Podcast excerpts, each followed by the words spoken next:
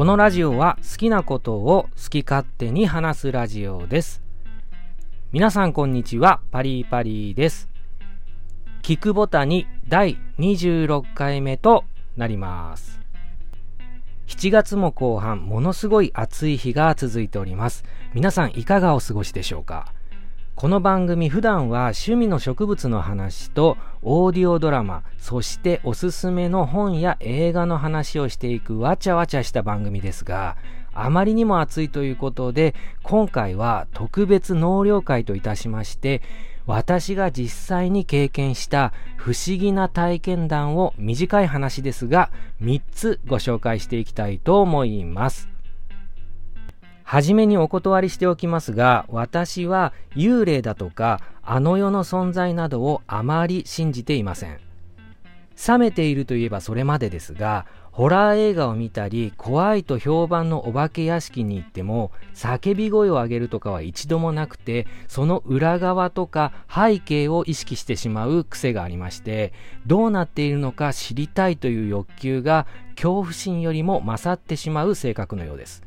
そんな私が経験した不思議なことを今回お話ししていこうと思います。3つあるうちの真ん中の話だけはドラマパートっぽくしてありますので最後までお聞きいただければと思います。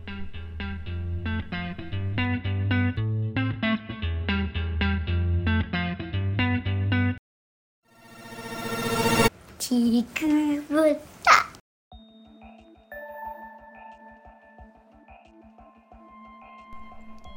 では一つ目の話をしていきます。私が中学生の頃の話です。私の実家は海に面した港町にあって、私の実家も海がすぐ見える場所にあります。当時私はちょいちょい金縛りというものに遭っていました。深夜に目が覚めたのに体が動かなくなるというやつです。私の場合体全体が足がつる感覚に近いというか初めて金縛りにあった時は怖いというか体が痛いという感じでした。毎日ではなくて忘れた頃に金縛りになるというくらいの感覚で何回か経験するうちに金縛りに会うちょっと前にああ来るなっていうのが分かるほどもう慣れたものでした。あの日私はいつものように自分の部屋で寝ていました。私の部屋は実家の2階の一番奥の部屋にありまして部屋に入って扉の左手にすぐベッドがあって入り口の突き当たりにはベランダに出るためのガラス窓があるのですが普段はそこからベランダに出ることがあまりなかったので窓の前にはソファーが置いてありました。あまり広い部屋ではなかったので、ベッドは高さがあるパイプベッドで、ベッドの下を収納として使っていました。その日も深夜に目が覚めて、ああ、今日は今から金縛りが来そうだな、やだな、という予感がしていました。その予想通り私は金縛りにあって痛い痛いともがいていました。金縛りっていうのは視線だけは動かせるのですがその日私は誰かに見られているような感じがしましたガラス窓の方に視線を動かすとカーテンをし忘れたせいで月明かりが部屋に入ってうっすら部屋の中が見えるくらいの暗さでして部屋の向かいにあるソファーの後ろから半分だけ全然知らない人の顔が出ているのに気づきました。ガラス窓とソファーの間は10センチぐらいしかなくて人が入れる隙間なんて全くないのですがソファーの背もたれの後ろから男の人の顔が鼻から上だけ出ている感じでしかもその人は私をめちゃくちゃ睨んでいるのが見えました。うわーと思いましたがその時私は知らない男の人がいるのが怖いというよりものすごい敵意を自分に向けられている方が怖いと感じました。その人としばらく目が合ったままだったんですがその人日本の方ではなくて白人の男性の方でした。わかりますか？薄暗い自分の部屋で知らない外人と視線があったまま。しかも相手はこちらをめちゃくちゃ睨んでいるという状態です。何かされるというわけではなく睨んでいるだけなので私はそのうちそのまま寝てしまいました。朝起きて母親にそのことを告げても寝ぼけてただけでしょと言われて実際自分でもそうなのかもと思いました。ただちょっと気になることがありまして私の実家は戦前結核病院が建っていた場所にあります。結核は昭和20年代までは不治の病と言われ多くの人が亡くなっています。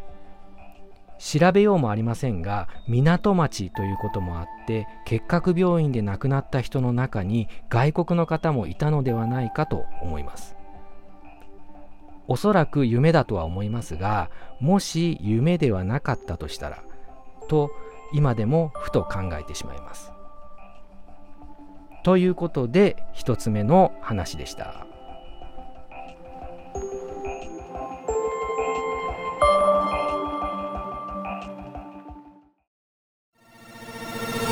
ちくぶ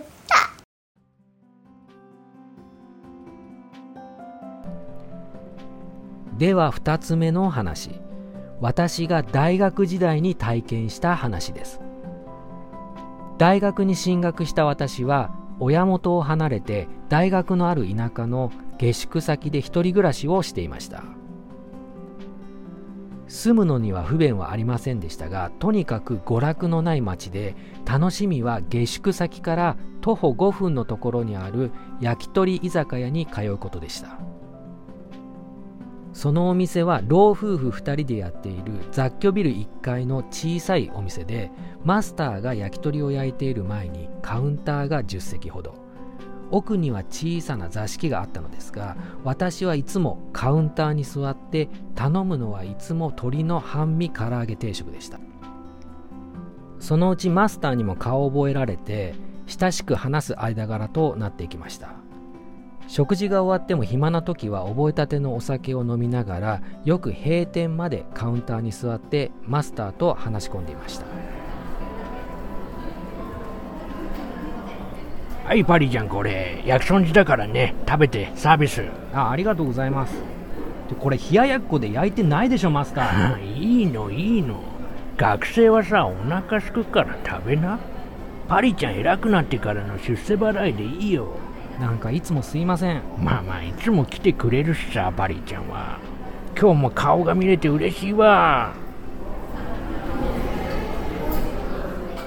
あそういえばマスターってここの店やる前って何やってたんですか？あ俺？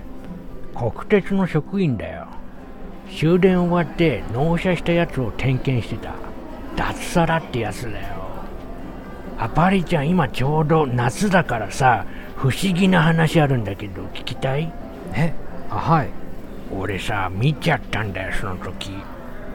運行終わって誰もいないはずの電車の中に人が立ってるの。え？それって幽霊ですか？わかんない。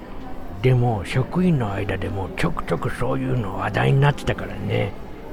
あ俺も見ちゃったなって。それでマスターその後何かあったんですか？いやいや全然。何にもまあそんなもんですよね。あなんだよパリちゃん反応悪いね。怖い話が好きだって言ってたじゃない。じゃあさ俺の話じゃないんだけど別の話聞きたい？あはい。あのさここから車で10分ぐらいの場所に定食屋があってさはい。そこは若い夫婦2人でやっててお客さんも結構いて繁盛してたのよだけどね数年前に旦那さんの方が心筋梗塞かなんかで突然倒れてそのまま亡くなっちゃったのさ。えー、でね、死んだ旦那が生前に海が好きだったからって言って、奥さん遺骨を海に撒いてあげたんだよ。いわゆる散骨ってやつね。その後その定食屋さんはしばらく奥さん一人で切り盛りしてたんだけど、何の前触れもなく店閉じちゃったのよ。人づてでね、どうも奥さん様子がおかしいって話聞いてさ、俺知り合いだったから相談乗るよって話に行ったのよ。なんか奥さんすごくやつれててね。そりゃ旦那さんが突然死んだんだからね仕方ないんだけど、それだけじゃないように見えてさ、問い詰めたのさ。そしたら奥さん白状したみたいに話し出してね。奥さんの話によると、死んだはずの旦那が毎晩毎晩家に帰ってくるって言うんだとよ。え？死んでるのに？そう。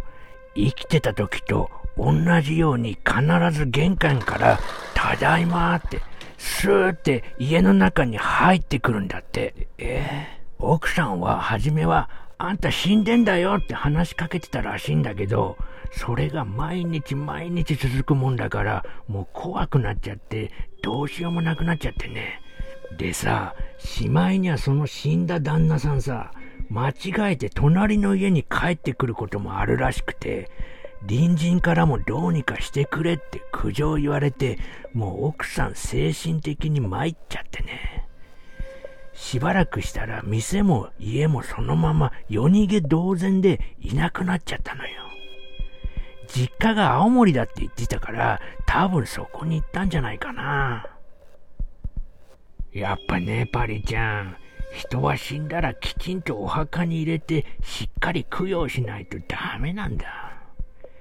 旦那さんさ、急に死んじゃったから自分が死んだことも分かってなかったんだよ、きっと。で、パリちゃん、その定食屋さ、今もさ、そのまま残ってるから、場所を教えるから見といでよ。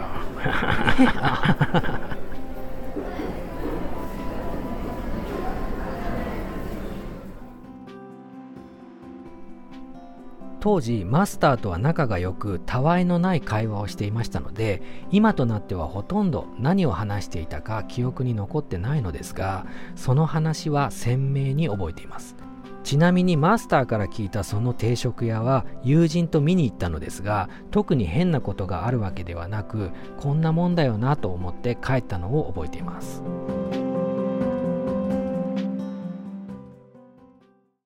そんな話を聞いてしばらくして私は大学の定期テストがあって、その焼き鳥屋に行けない日が続きました。テスト週間も終わったあたりだったと思います。私が深夜に寝ている時に部屋の中で物音がしているのに気づいて目が覚めました。部屋の中は真っ暗、正確な時間はわかりませんが、深夜1時は過ぎていたと思います。一人暮らしですので部屋の中には自分以外いないのですがその音は確かに部屋の中からしていました音は遠くなったり近くなったり5分ぐらい続いたと思います。何の音だろうと不思議に思いましたが大して怖い気持ちはなかったので私はそのまま布団から出ることもなく寝てしまいました。次の日昨日の夜のあの音は何だったのかと不思議に思いながら朝起きてシャワーを浴びました。タオルで髪を拭きながら部屋の中を歩いていた時です。き覚えのある音がしました深夜に聞いた音と同じ音ですそれは私が部屋の中を歩いた時に絨毯に自分の足が擦れる音でした部屋の中をしばらくうろうろ歩いてみたのですが、やっぱり同じ音です。私は確信しました。あの音は昨日の深夜に私の部屋の中を誰かがぐるぐる歩き回っていた音だったと。しかし朝ということもあってこれが分かった時も不思議と恐怖心はありませんでした。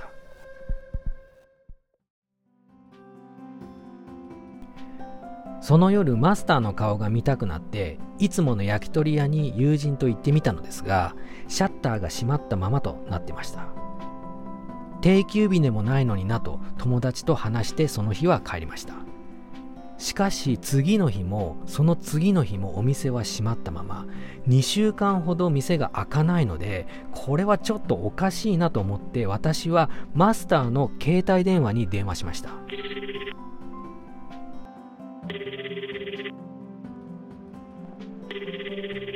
はいもしもし。電話に出たのはマスターではなくマスターの奥さんでしたあパリですけどなんかお店が閉まったままになってるんですがいつ再開しますか？マスター元気してますか？うん。実はねうちの人2週間くらい前に海釣りに行ってね船の上で脳出血を起こしちゃってそのまま亡くなったのよ。えそそんな。ええ突然のことだったからね。だから店も閉めることにしようかと。パリちゃんいつも来てくれてありがとうございました。私はそれを聞いて一瞬頭の中が真っ白になりましたが2週間前と聞いてこの前深夜に聞いた足音のことを思い出しました。あれはもしかしたらマスターが私にお別れを言いに来てくれたのかもしれない。いやそうに違いないという考えが浮かびました。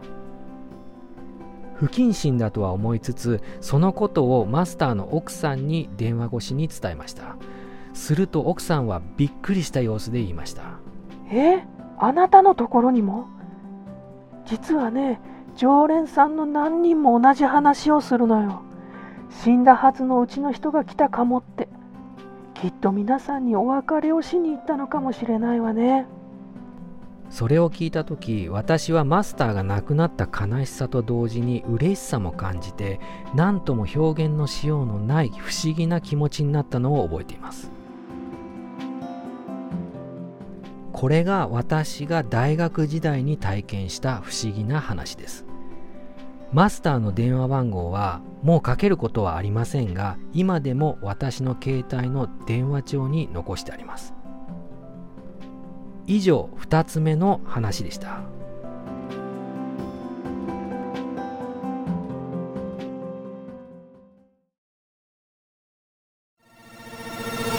ちくぶ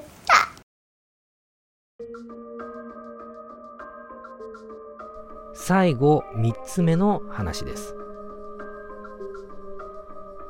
私は大学を出て1年だけ東京の西日暮里に住んでいたことがあります。当時は若くてお金もなく職場の寮に住んでいたのですがその寮は一人部屋で一部屋に一つ固定電話がついていました。携帯電話を持っていましたしその電話を使うことなどないのですが古い寮だったため昔の名残でそのままついている感じでした。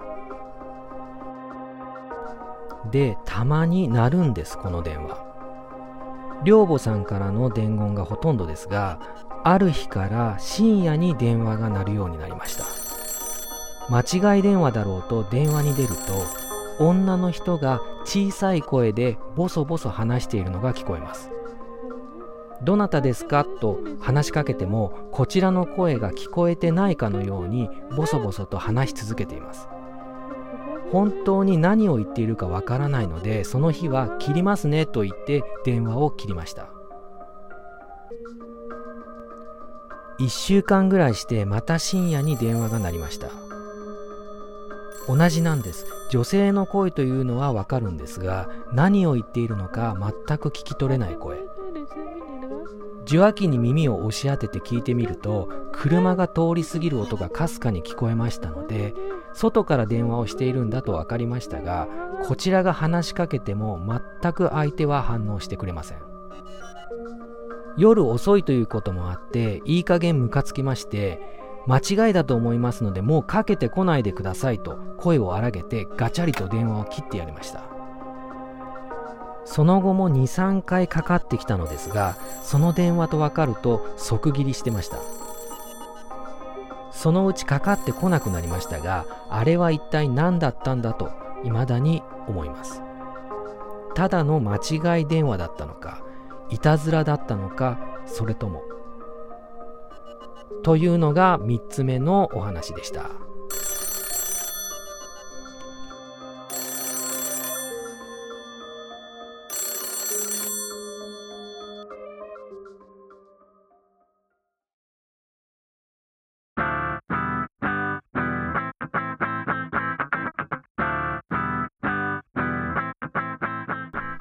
今回もそろそろお時間となっております。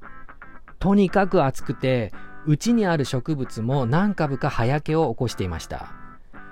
今回は私が実際に体験した不思議な話ということでお届けしましたが2個目の話以外は特にオチがあるわけではなくて大した話ではありませんが実体験なんてこんなものです。2話目の焼き鳥屋のマスターの話はあるラジオ番組のコーナーで取り上げられまして書籍化もした話です。その時カットされた部分もありますのでいわゆる完全版となっています。大学の同級生の間では今でも語り草になっている懐かしい話です。怖いというのとはちょっと違いまして不思議な話だと思っています。で実はもう一つ話していない不思議なエピソードがあるのですがある業界全体のコンプラ違反に関わることでさらにこれもオチがないという話なので今回はやめておきます。野暮なことを言ってしまうと今日話したものは別の角度から見ると全て説明ができてしまう話です。1話目の金縛りというのは睡眠中に通常規則的に繰り返されるレム睡眠が疲労などの原因で崩れることによって起こるものと科学的に解明されています。2話目の話は偶然が重なったもの。3話目はただの間違い電話いたずら電話として説明ができます。嘘や作り話ではない限り怪談話めいたこういった話は実はそんなものかもと思っています。初めにお話しした通り私は幽霊などを信じていません。ただ信じたい気持ちはあります。怪談に限らず人の心に残るものは物語です。何個かの偶然をつなぎ合わせて関連づけてストーリーを作ってしまっているのだと思います。悪いことが立て続けに起こったらお墓参りに行こうとか神社にお参りに行ってお守りを買おうとかそういう心理は誰にでもあるはずです。こういった話が頭の中で出来上がるのもそういうような心理的バイアスがかかっているものと思っています。ただ偶然や科学そして心理バイアスだけで全て説明してしまうのはちょっと寂しい気がするのも確かです。もしかしたら世の中にはそれだけでは説明できないことも存在しているのかもしれません。この番組のご意見ご感想は Twitter にてパリパリ松原までよろしくお願いいたします。次回は通常回。お届けしたのはパリパリでした。バイバイ。